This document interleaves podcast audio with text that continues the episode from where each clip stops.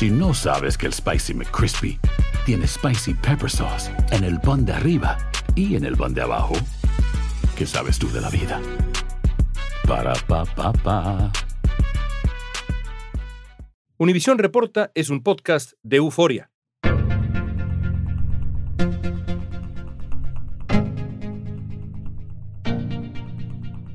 El llamado Tren Maya es una de las obras más ambiciosas del gobierno de Andrés Manuel López Obrador en México. Hablamos de unas 930 millas de vías férreas que atravesarán cinco estados en la península de Yucatán. Según el gobierno de México, el proyecto va a beneficiar el desarrollo de la región, la calidad de vida de sus habitantes y hará crecer la industria turística y el comercio. Un juez ordena suspender la construcción del ferrocarril entre Playa del Carmen y Tulum, en México. Pero el tren Maya también tiene muchos detractores. Ha enfrentado demandas y un juez suspendió la construcción de uno de sus tramos, alegando que se deben evitar daños inminentes al medio ambiente que serían de difícil o imposible reparación. El presidente Andrés Manuel López Obrador asegura que no se detendrán las obras ya que... El juez emitió el dictamen, tenemos una suspensión definitiva. Eugenio Fernández es experto en temas ambientales y del campo y consultor ambiental en el Centro de Especialistas y Gestión Ambiental de México. Es nuestro invitado de hoy. Eugenio nos va a explicar hasta dónde puede llegar el daño al medio ambiente de esta obra, si es necesario un proyecto como este y qué puede pasar si finalmente se termina de construir el tren Maya. Y entonces donde antes había algún margen para la negociación, se titubeaba, se podían paliar las cosas de una u otra manera, ahora esto va pasando como un tren por encima de lo que se le pone enfrente, ¿no? Hoy es lunes 27 de junio, soy León Krause y esto es Univisión Reporta.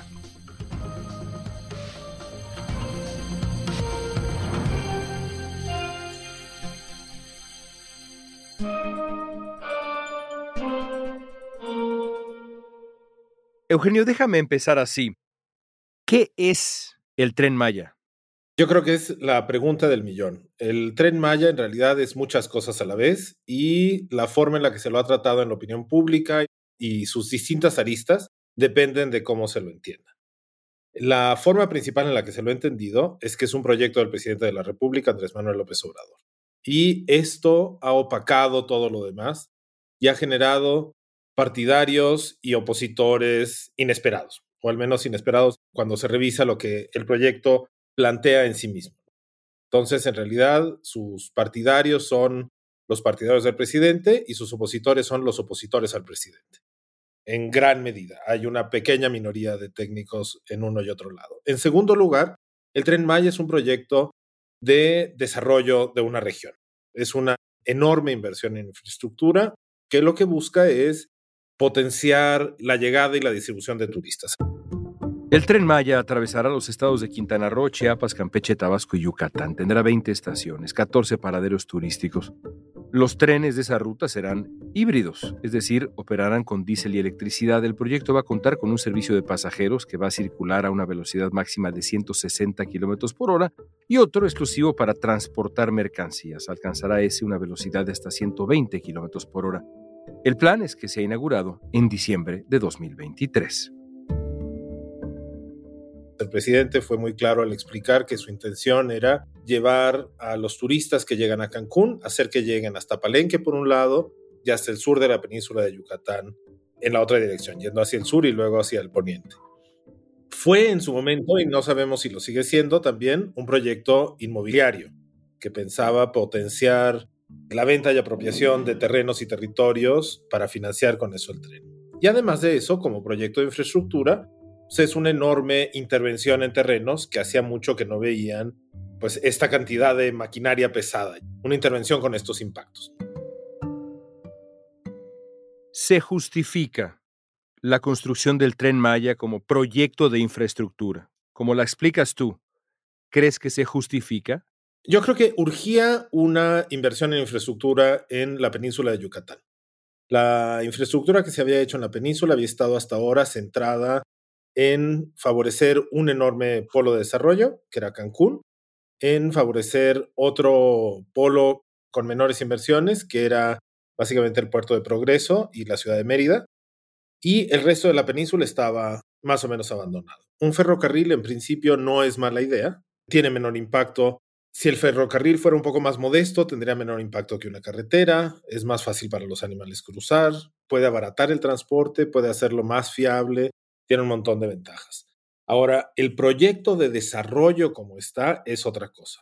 El problema viene básicamente con las dimensiones del tren en sí, el tamaño físico del tren y la velocidad a la que se espera que vaya, los requerimientos para que alcance esa velocidad, la configuración técnica del mismo, que es muy grande, es mucho más ambiciosa y con mucho mayor calado que lo que se había planteado o lo que yo pensaría que hacía falta en la península para responder a las necesidades de la población local. Y además es un proyecto continuista con las políticas económicas del último cuarto de siglo. Es un proyecto que, como dijo el presidente de la República, apunta a potenciar el modelo de Cancún, que ha sido un modelo ambientalmente muy destructivo, socialmente muy dañino que genera nuevos pobres urbanos en lugar de aliviar la pobreza rural y que en realidad genera una dinámica muy curiosa donde Quintana Roo tiene un menor porcentaje de pobres, pero tiene un mayor número de pobres.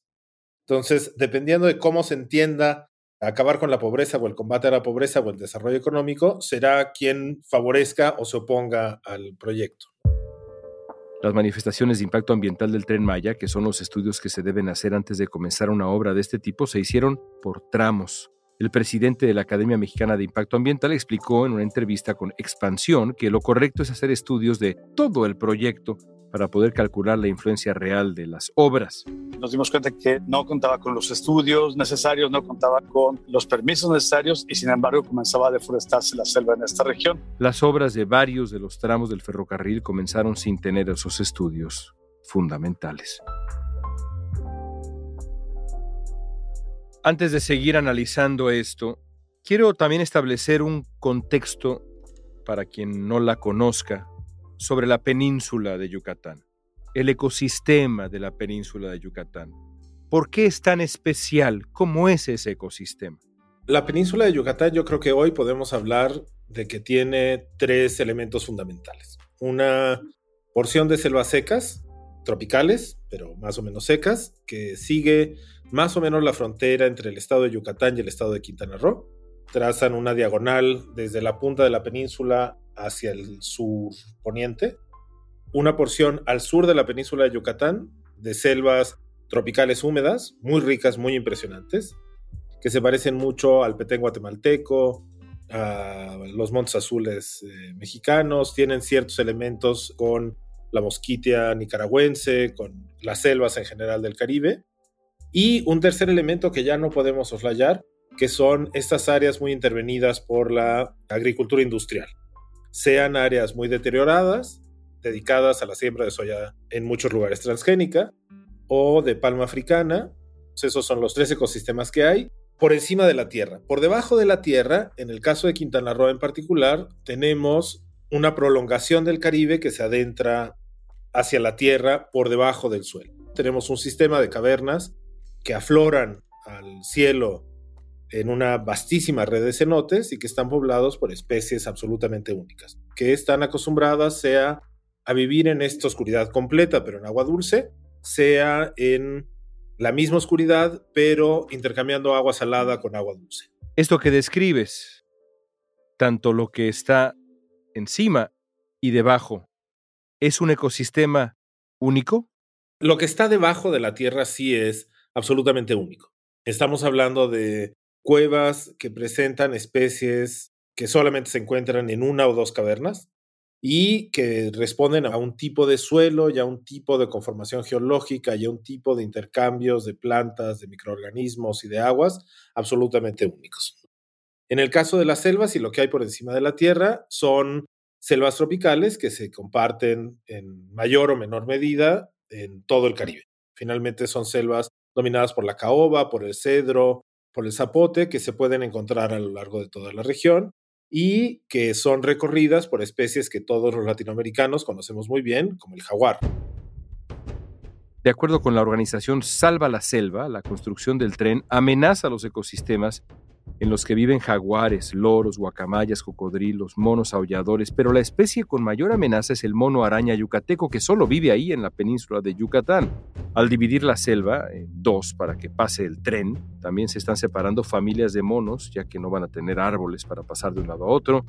La obra también pues, puede hacerles más difícil alimentarse y hasta reproducirse.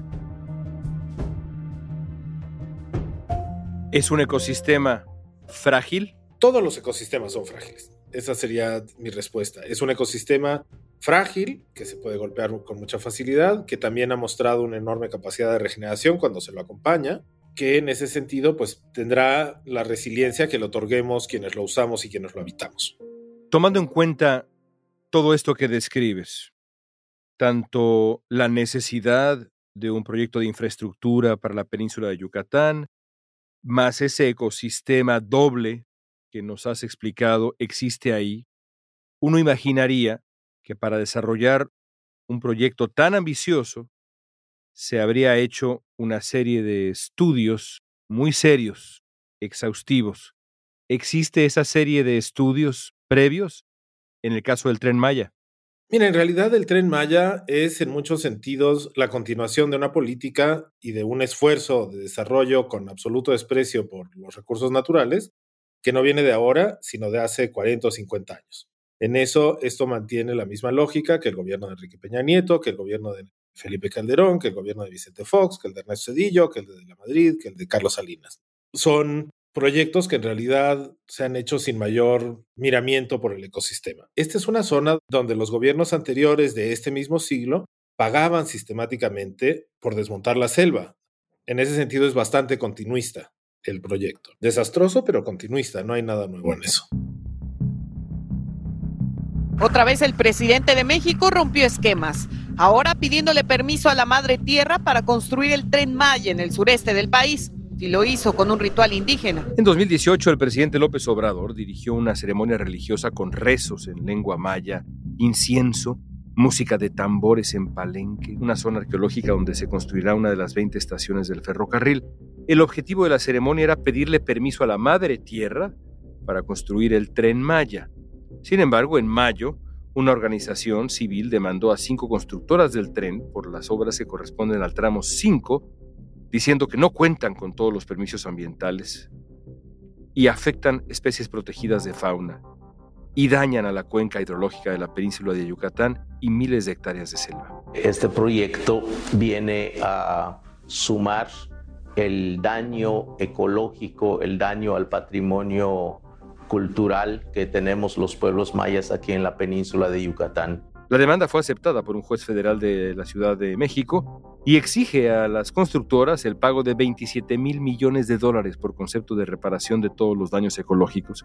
La organización que presentó la demanda representa a 53 personas y colectivos ecologistas que pidieron mantener ocultas sus identidades, resguardarlas luego de recibir muchas amenazas. ¿Hay algo que te haya alarmado particularmente de la manera como el gobierno mexicano actual ha actuado en función de este proyecto del tren Maya? Sobre todo me ha indignado ese continuismo con lo que veíamos antes. El desprecio por la ley, el desprecio por la ciencia, el desprecio por lo que no sabemos.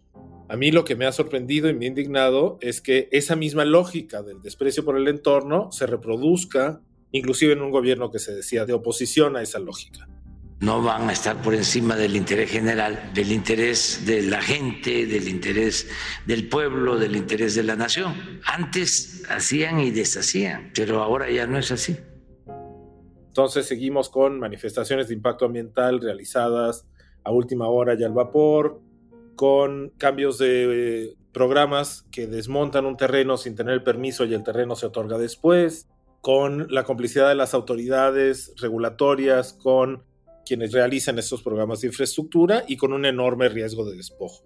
Creo que una de las diferencias que hay aquí es que, y a lo mejor eso sí lo hace un poco más grave, es que este gobierno tiene pocas prioridades y pocas cosas en las que se concentra, pero estas se las toma muy en serio. Y entonces donde antes había algún margen para la negociación, se titubeaba, se podían paliar las cosas de una u otra manera, ahora esto va pasando como un tren por encima de lo que se le pone enfrente, ¿no?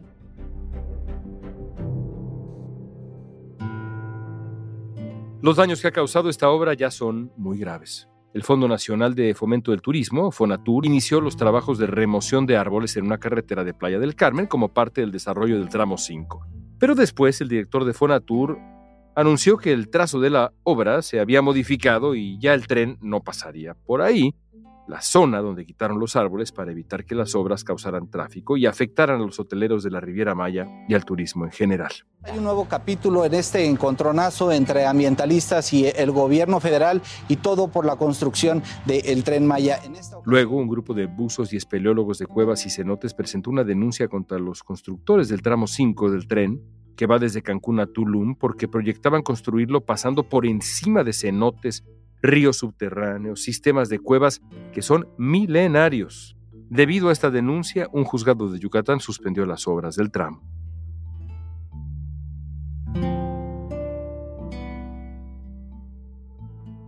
Ya hay evidencia de distinta índole sobre el impacto en la práctica, visible incluso, que ha tenido la construcción del tren Maya en distintas zonas de la península. ¿Qué nos puedes compartir al respecto? ¿Qué está pasando con las cavernas? ¿Qué está pasando con la tala? ¿Qué está pasando por el sitio por donde se está construyendo en este momento este tren? Pues está pasando básicamente lo mismo que pasó con la carretera que une Cancún con Bacalar. Son proyectos donde se abren grandes superficies forestales sin mayor minamiento por lo que hay ahí, donde se promete que va a haber un traslado de especies y se van a reubicar y se va a monitorear, pero ese monitoreo y esa documentación se hace ya a toro pasado, entonces es muy difícil colocar una cámara trampa en un árbol cuando ya no hay árboles para colocarla. Las cámaras trampas se instalan en los árboles para poder estudiar la vida de los animales salvajes en su hábitat natural se pasa maquinaria muy pesada sobre cavernas que difícilmente aguantan ese peso y esos niveles de vibración, porque hablamos de sitios donde a lo mejor el suelo tiene un metro de grosor y ya la carretera había tenido muchos problemas y debíamos de haber aprendido la lección de lo que suponía una obra de infraestructura de este tamaño. Entonces ahora pues estamos viendo esas imágenes pues son ciertas, dolinas que se colapsan, las dolinas son estas grandes cavernas, lógicamente subterráneas, pero muy alargadas, que se colapsan, imágenes de la selva ya abierta, estos tajos enormes que se abren. En ese sentido, pues estamos viendo una reedición de imágenes muy dolorosas que hemos visto a lo largo de todo el siglo XXI. Activistas en favor del ambiente, políticos y figuras públicas se han pronunciado en contra de la construcción del tren Maya. Organizaciones no gubernamentales en favor del ambiente como Greenpeace o Salva la Selva también han hecho campaña en contra de esta obra por considerar que va a arrasar con la selva, generará contaminación y extracción de recursos naturales, entre otros daños severos. Los artistas aseguran que el proyecto tendrá un impacto ambiental severo y se podrían destruir los ríos subterráneos más grandes del mundo. Al presidente López Obrador no le gustó la campaña y dijo que sus opositores les pagaron y los llamó conservadores. Hasta ahora el presidente López Obrador ha desestimado las críticas, otras las ha descalificado y aunque dijo que se va a reunir con los detractores de la obra para aclarar dudas, la reunión no se ha llevado a cabo. El presidente López Obrador se ha acercado, es un decir, a los críticos a este proyecto con desprecio, diciendo que son títeres de intereses. ¿Qué opinas? Hay dos grupos de críticos que no pueden mezclarse y que no necesariamente están juntos, aunque a veces pueden tocarse en ciertos espacios. Hay una parte que es la oposición política al presidente que rechaza el proyecto no por cuestiones ambientales, sino por una cuestión de disputa por el poder. Los partidos de oposición, grupos empresariales que se han manifestado con toda claridad en contra del presidente de la República y que en realidad si este mismo proyecto se hubiera planteado en secciones anteriores, serían sus principales defensores. A esos grupos el presidente ha aludido con mucha claridad y con mucho desprecio.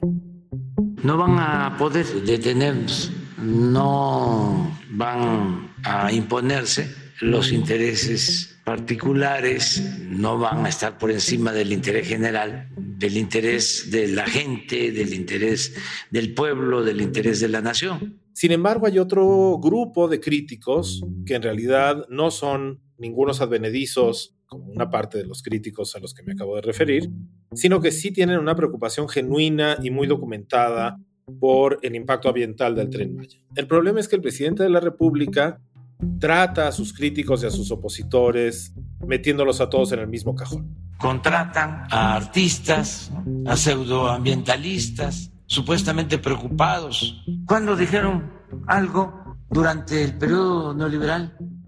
Es muy injusto meterlos en el mismo costal, pero lo que hace muy difícil evaluar pues, a estos grupos, y yo entiendo al público en sus confusiones, es que realmente hay muchísimo ruido ambiente.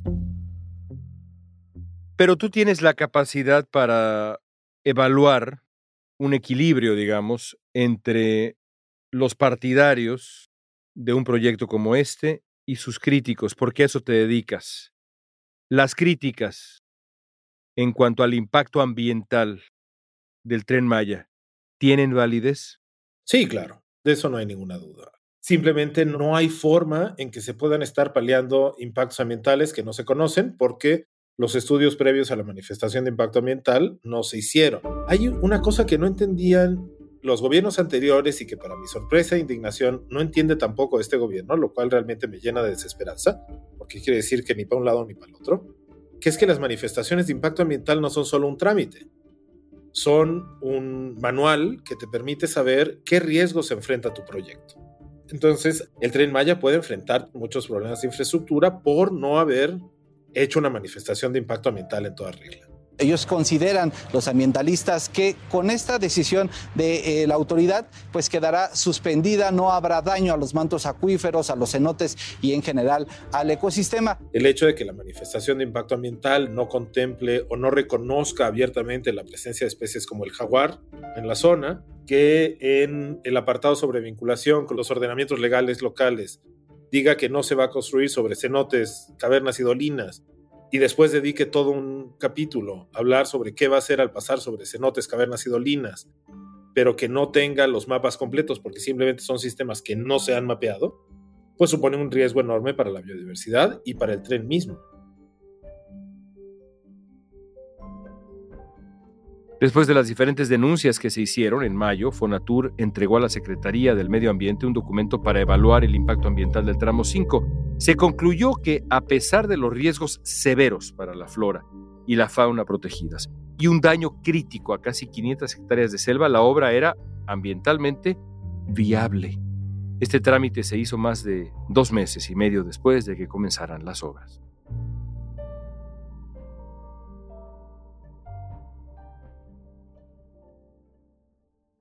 Eugenio, ¿cuál es el peor escenario hoy por hoy para el tren Maya y su impacto ambiental en la península de Yucatán? Para mí el peor escenario, el peor riesgo, el escenario que realmente nos tendría que dar pánico a todos, es que se caiga un vagón con gasolina. El tren Maya va a transportar combustible y que por un huracán, por una tormenta, porque se colapse una caverna, debajo del tren porque se abra una grieta, entonces se caiga un vagón de gasolina, esa cosa tan horrible y tan espesa se infiltre en estos suelos tan porosos y tan delicados. Porque el Caribe no empieza en la costa, el Caribe no empieza donde terminan las olas, el Caribe empieza en los cenotes. Entonces ese sería para mí el gran riesgo. Ahora, eso que describes es un accidente horrible que podría ocurrir, pero en cuanto a la vida cotidiana de la península y de ese ecosistema que nos has descrito, ¿cuál es un escenario que te preocupa? El desenlace que más te preocupa de todo este gran proyecto, más allá de un accidente como el que nos has descrito.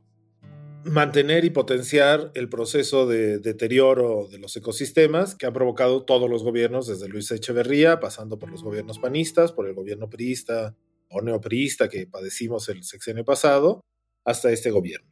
Un proyecto anticampesino que desprecia las economías forestales, que lo que hace es potenciar la urbanización y convertir a los pobres rurales en pobres urbanos, que genera mayores diferencias de clase, que invade cada vez más los terrenos forestales, y que potencia este abismo de desigualdad en el que nos han sumido del cuarto de siglo o las tres décadas de neoliberalismo que ya cargamos a cuestas.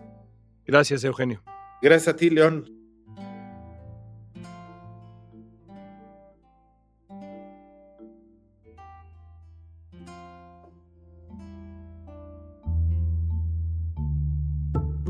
El gobierno federal mexicano solicitó a un juez de amparo de Yucatán que levantara la suspensión de la construcción del tramo 5 del tren Maya, tomando en cuenta los estudios sobre el impacto ambiental. La impugnación se discutirá esta semana en una audiencia especial. Será el 28 de julio cuando se realice una audiencia constitucional en el Juzgado Primero de Yucatán para resolver si se otorga o no el amparo a la causa ambientalista que exige la cancelación del tramo 5 sur del tren Maya. Mientras tanto, las máquinas, por lo menos ahí, deben permanecer detenidas.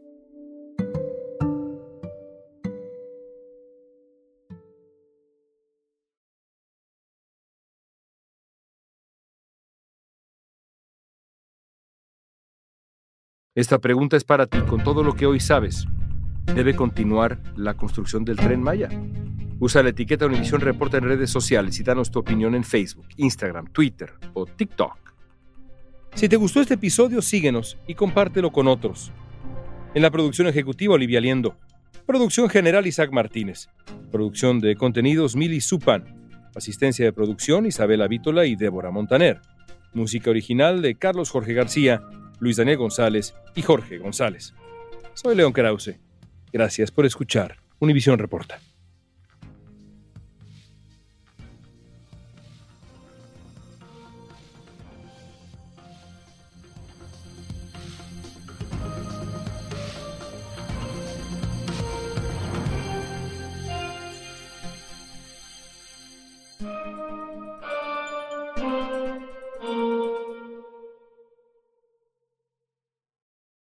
Boost Mobile tiene una gran oferta para que aproveches tu reembolso de impuestos al máximo y te mantengas conectado. Al cambiarte a Boost, recibe un 50% de descuento en tu primer mes de datos ilimitados. O, con un plan ilimitado de 40 dólares, llévate un Samsung Galaxy A15 5G por $39.99. Obtén los mejores teléfonos en las redes 5G más grandes del país. Con Boost Mobile, cambiarse es fácil. Solo visita boostmobile.com. Boost Mobile, sin miedo al éxito. Para clientes nuevos y solamente en línea, requiere AroPay. 50% de descuento en el primer mes requiere un plan de 25 dólares al mes. Aplican otras restricciones. Visita boostmobile.com para detalles.